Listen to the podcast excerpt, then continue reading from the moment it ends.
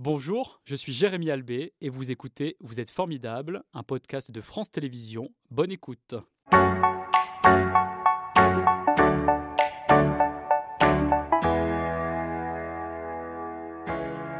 Bonjour Pierre Ambroise, c'est un euh, plaisir de vous accueillir euh, ce matin. Vous êtes à Lyon en ce moment car euh, samedi dernier vous avez co-organisé l'EcoSport Challenge. On a déjà eu l'occasion d'en parler avec Brian, hein, avec lequel vous organisez ce premier festival sportif au service de l'environnement. Tout à l'heure on reviendra sur le bilan de ce rendez-vous, mais avant cela, est-ce que vous vous souvenez de la première fois, la première expérience sur une piste d'athlétisme? Oui, bonjour déjà. Merci de m'inviter. J'espère qu'on ne ne regrettera pas aujourd'hui. je suis bavard, c'est pour ça. Waouh, vous êtes, euh, vous êtes difficile d'entrée de jeu, des souvenirs. J'avais 7 ans quand j'ai commencé l'athlétisme. Euh, je me souviens, euh, je me souviens surtout en fait que cet anneau me fascinait. En fait, mhm. j'avais une sorte de, de, complexe sportif où ma sœur faisait de l'athlétisme et moi je faisais du foot. Euh, et, en fin de compte. vous avez voulu challenger votre sœur Ben non, mais c'est à chaque fois que, que, le ballon sortait et tout, je regardais, je, faisais, je jetais un petit coup d'œil derrière moi. En fait, en contre-plongée, on voyait la piste d'athlée et moi j'étais un petit peu jaloux. Comme quand on est attiré par certaines choses, j'imagine. Et en fait, quelques mois plus tard, j'avais déjà j'étais déjà de l'autre côté. Et qu'est-ce que vous avez ressenti à l'époque? Qu'est-ce que vous avez aimé euh, dans la sensation d'être sur une piste d'athlétisme? Bah, C'est le côté, euh, moi c'était plutôt le côté individuel. On fait ça pour soi. Euh, ce, qui, ce qui a peut-être un peu changé au fil du temps. Maintenant, je pense que je préfère les, victoires en équipe finalement. Mais à ce moment-là, on a sûrement des choses à se prouver. Et mm-hmm. c'était, pas vraiment la sensation de la course, puisque c'était, c'était d'ailleurs une piste qui était en, qui n'était pas en tartan, mm-hmm. mais en cendré. Alors, puisque vous, parlez de... encore. puisque vous parlez de victoire, vous avez été le premier athlète, je le disais il y a quelques instants, à avoir été donc sacré champion du monde du 800 mètres. C'était à Londres en 2017. Quel souvenir vous gardez de, cette prouesse? Euh, quel souvenir J'en garde un souvenir incroyable. En fait, c'est euh, un concours de circonstances euh, fabuleux, ce, championnat pour moi. Premièrement, j'arrive, j'ai oublié mon passeport. Mhm. Donc à l'Eurostar, c'est un trombinoscope de la fédération qui me fait passer le, la frontière. C'est quand même fort ça. Donc premier stress déjà Non, pas de stress. Non, non, non, mais je me suis dit, euh, il y, a mon karma est bon quoi. Mhm. D'entrée de mhm, jeu, mhm, je voyage, je passe la frontière sans mon passeport, on me l'a amené le lendemain quand même. Ça, c'était la, première anecdote. On a, j'ai un championnat un peu particulier. Euh, je suis assez stressé, je dors pas en fait pendant quelques jours. Donc euh, avant la finale, il y a, y a, une série une demi-finale, donc on a deux courses. Mhm. Et en fait, pendant ce laps de temps, il y a encore un jour de repos, et moi, je dors pas. Et ça commence à être catastrophique. Alors, je dors pas pour plusieurs raisons. Pour le stress, parce que mon collègue, euh, mon collègue, euh, mon collègue pardon, Jim Vico, le sprinter, n'arrête pas de ronfler. C'est terrible. Donc, euh, en fait, je suis dans un état d'esprit, euh, ça commence à aller dans le, dans le, négatif. Mais vous tenez quand même et, avec euh, et, en fait, mon ostéo, à atteindre. Absolument. Bon, mhm. déjà, forcément, je suis en finale mondiale. Je me dis, il faut qu'il se passe quelque chose. n'est pas mhm. là pour. il faut avoir une médaille, absolument. Mon ostéo. vient et me, et me fait, parce qu'il est aussi acupuncteur, il me fait les aiguilles et je m'endors sur sa table et à partir de là, je fais deux nuits extraordinaires. Donc on est dans un contexte vraiment mhm. particulier. Euh, je crois que je fais tomber une bouteille d'eau, euh, je suis obligé de retourner le lit. Enfin, il n'y a que des trucs de fou qui m'arrivent. Brian, dont vous avez parlé tout à l'heure, qui est vraiment un de mes meilleurs amis, qui n'était pas présent à ce moment-là, il était, il était, je crois, dans le sud de la France. Il lui arrivé une bricole, je ne sais plus mhm, quoi. Mhm. Sa carte est avalée, un, un truc de fou. Et euh, il va jouer au casino. Il me dit Je suis capable de venir. Et je ne sais plus combien il met exactement, si c'est 30, 40 ou 50 euros au casino. Il double sa mise. Il arrive avec cet argent à venir à Londres en prenant tous les trains euh, mhm, mhm, possibles. Mhm, et en fait, il est là deux heures avant la course. Et, il voit ça en direct. Et c'était important pour vous qu'il soit présent. Euh, mais c'était, c'était vraiment. Euh, je pense que c'est, cette réunion de cette somme de, choses qui a fait que en fait j'ai, réussi à, me surpasser ce jour-là. Et après ce titre, vous ne vous êtes pas arrêté là, puisque vous avez reçu aussi la médaille de bronze au championnat d'Europe en 2018. vous détenez toujours depuis 2014 le record de France du 800 mètres en 1 minute 42 secondes et 53. Centième. Centième. Et depuis 2016, le record d'Europe du 600 mètres en 1 minute 13 secondes et 21 centièmes. Pourquoi euh, personne n'a réussi à, égaler euh, euh, ces deux records depuis, à votre avis? Oh, vous savez, les records, c'est fait pour être battu. battu mhm, ça, ne mhm. va pas tarder. Hein. On a une très bonne ça génération. va pas tarder, mais ça fait quand même depuis 2014. Ouais, ça ne rajeunit pas tout ça. C'est vrai que ça fait bientôt 10 ans, en fait. et le prochain objectif, c'est 2024 avec les Jeux Olympiques de Paris. Pourquoi vous avez décidé d'y aller? Ah bah parce que euh, les Jeux à Paris, je pense que ça se loupe pas en tant qu'athlète. Euh, mais c'est une question pertinente puisque en fait j'ai failli arrêter euh, l'athlète mhm. post-Covid. En fait après les JO de, Tokyo où je me suis je me suis planté complètement. Je me m'étais dit à ce moment-là que c'était peut-être la fin pour moi, que je sais pas physiquement ça pouvait aller, mais mentalement en fait, j'arrivais à m'entraîner correctement, j'arrivais à me surpasser à mhm. l'entraînement, et puis dès que j'arrivais en compétition, j'avais l'impression que me faire dépasser, c'était plus si grave. Et là, quand tu commences à perdre l'envie dans le sport, c'est moins bon. Et comment euh, vous avez retrouvé euh, l'énergie euh, en vous, l'énergie mentale pour tenir et puis se dire je vais aller jusqu'à 2024 Deux choses, je pense. la première, c'est que je suis sorti du, de, la, matrice en fait de l'athlétisme. Mhm. c'est pas, j'hésitais pas à le faire. Je suis, j'en suis sorti et ça m'a manqué. C'est comme un amour perdu. vous savez, on, s'en rend compte vraiment quand on est, quand on l'a plus euh, mhm. au quotidien que, ça nous manque. Et bien, c'est ce qui m'est arrivé euh, pour l'athlète. Donc, c'est une petite histoire d'amour finalement, le sport et moi. Et euh, la deuxième partie, c'est que simplement, je suis plus là pour le faire pour moi uniquement, mais, mais aussi pour la cause que je défends. parce que plus, plus je vais réussir dans mon sport, surtout si je perce au JO de Paris, mhm. il y aura à nouveau de la lumière autour de moi et je vais vraiment en profiter pour, euh, pour la cause que je défends, euh, qui est la cause environnementale. Voilà, on en parlera dans quelques instants, mais avant cela, euh, quel est l'objectif pour Paris 2024 Améliorer votre record de 2017 non, bah, le record de 2017, vous parlez de, quand j'ai gagné les championnats du monde. Alors, en l'occurrence, ce, chrono était anecdotique. L'important, c'est simplement de gagner. On, mhm, peut, on peut mhm. gagner avec un chrono de deux minutes tant qu'on a gagné. La médaille, elle est, elle est à nous, elle le restera à vie. Mhm. C'est l'avantage. Le record, par contre, c'est fait pour être battu. Euh, pourquoi pas? Euh, Moi, je suis vraiment là pour la médaille d'or. Hein. on va pas se le cacher, euh, c'est quelque chose qui manque à mon palmarès. J'ai fait quatrième au jeu de de, Rio en 2016. Mhm. Donc ça, c'est la, médaille en chocolat, j'adore. Hein. Et comment vous vous préparez euh, Comment vous vous préparez pour cette médaille d'or? Bah, Je me prépare, je m'entraîne deux fois par jour.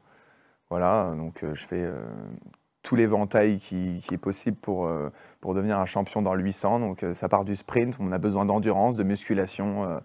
je fais aussi pas mal de, natation que j'ai incorporé dans mon entraînement pour avoir moins de chocs. Mhm. Et vous venez très régulièrement maintenant euh, à Lyon, hein, puisque vous êtes dans un centre de bien-être.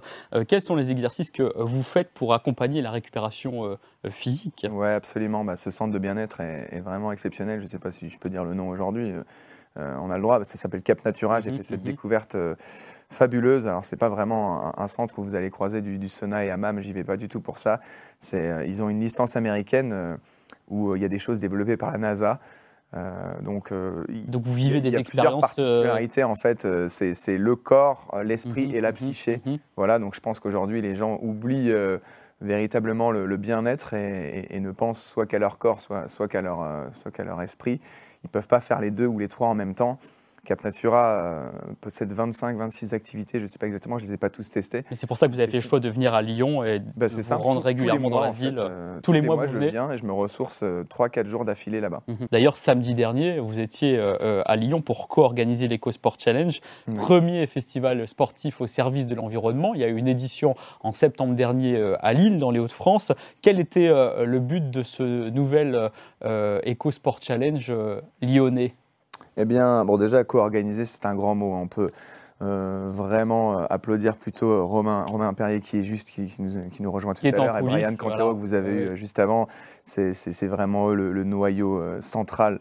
Et dans l'exécutif, sans eux, il n'y a, vraiment pas d'événement. Mhm. Le but, tout simplement, bah, comme un festival déjà, il faut divertir.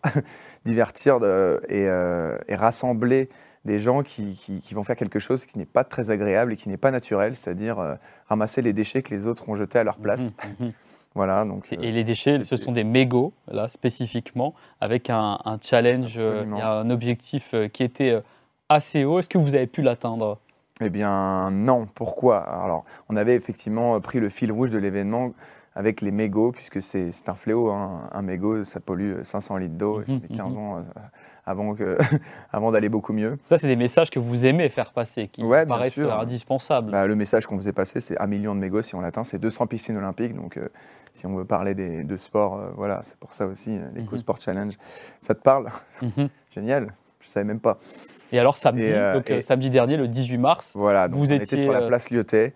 On avait, on avait une trentaine d'exposants mhm. avec des gens qui, qui, des petits génies, hein, qui revalorisent les déchets, notamment les mégots. On avait deux partenaires, justement, ces, ces, mégots vont être recollectés. on a fait 400 000.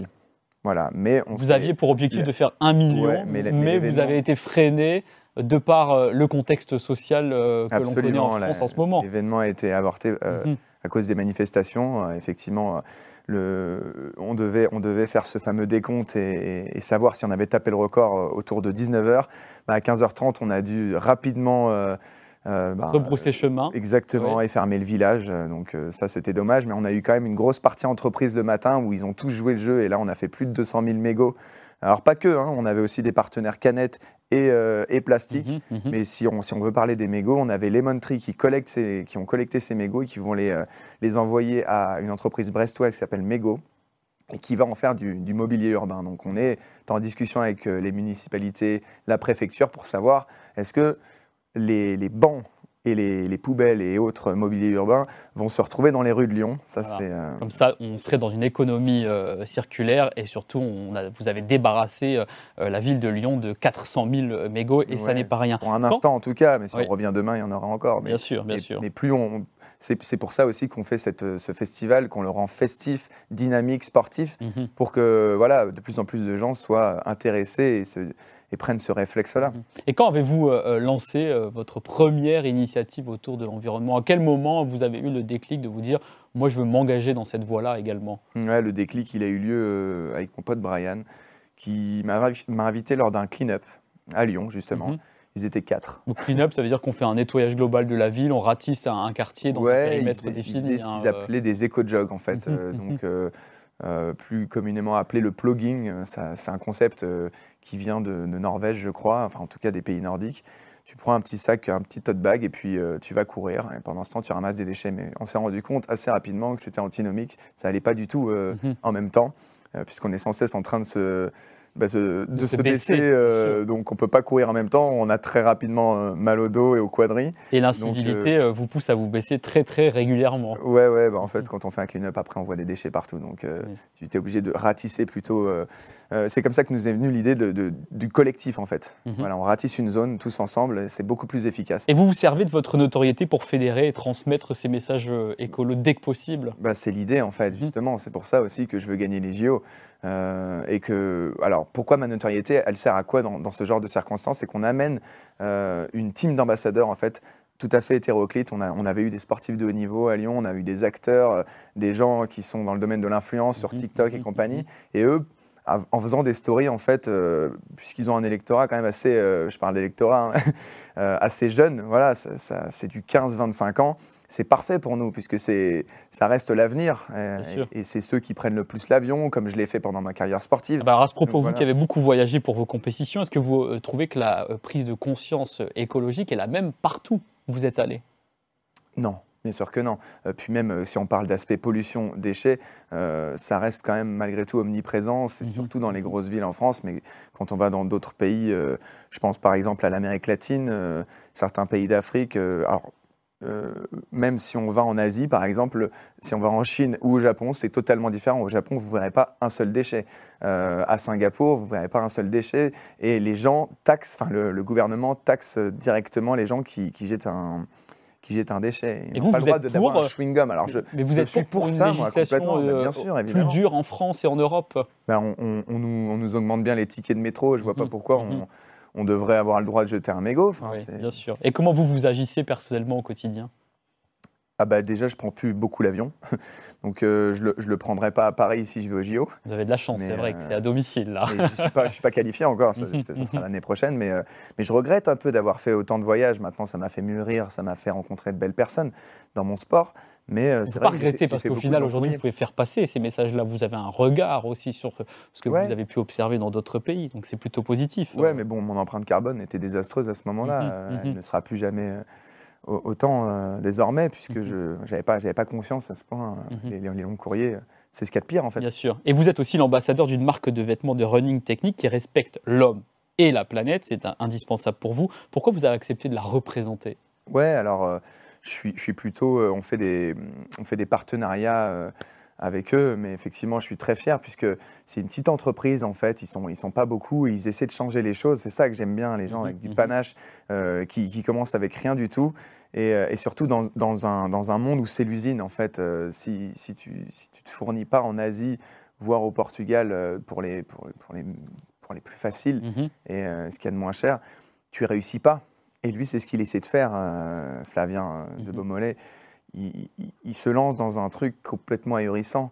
Euh, les, euh, la, surconsommation aujourd'hui, elle est telle qu'on se dit qu'il faut changer ses habitudes, bien sûr. Oui, mais justement, et moi je fais partie de, je fais partie de ces gens-là qui mhm. essaient de révolutionner avec lui. Euh, en tout cas, si je peux lui donner un coup de pouce là-dessus, changer, de changer le monde à coup de mollet. Voilà, il faut, faut vraiment euh, être partisan de cela. On a, on a fait un partenariat avec des t-shirts, on essaie des chaussettes aujourd'hui. Mhm. C'est vrai que c'est quand même un produit assez cher, puis on ne marge pas en fait, hein, on ne fait pas d'argent dessus quasiment. Mhm.